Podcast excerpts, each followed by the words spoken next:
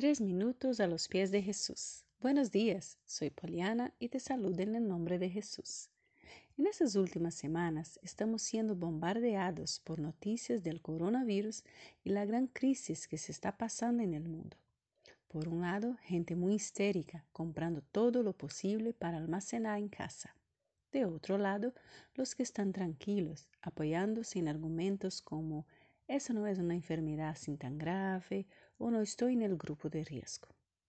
Nosotros cristianos creemos que aunque la situación se vea cada día peor, Dios tiene el control de todo y con lo que está pasando Él tiene propósitos.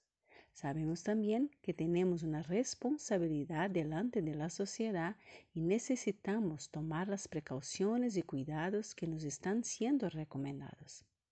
Pero más allá de todo, sabemos que podemos confiar en Dios. Y es exactamente sobre eso que quería hacernos reflexionar hoy. ¿Qué significa confiar en Dios? ¿Significa que a mí y a mi familia no nos va a tocar esa enfermedad? La Biblia dice que no necesitamos andar con miedo y angustiados. Nosotros creemos que sí, Dios tiene poder para protegernos de esa enfermedad. Pero hermanos, Jesús fue bien claro. En el mundo tendremos aflicciones. La Biblia describe muchas señales del fin de los tiempos y entre ellos están las pestes. Así que también nosotros estamos sujetos a que nos pase algo. ¿Qué podemos hacer entonces? El salmista nos dice en Salmos 112, verso 7, no tendrá temor de malas noticias, su corazón está firme, confiado en el Señor.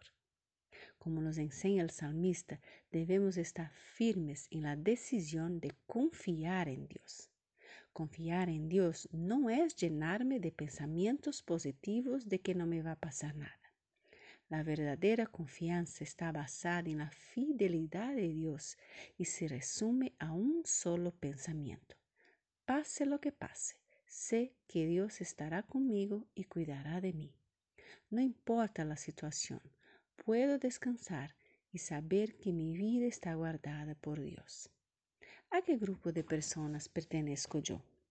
¿A los que se están dejando llenar de pánico o a los que verdaderamente están confiando en Dios? Si realmente estamos confiando en el Señor, aún en medio de tantas malas noticias, podremos experimentar su paz.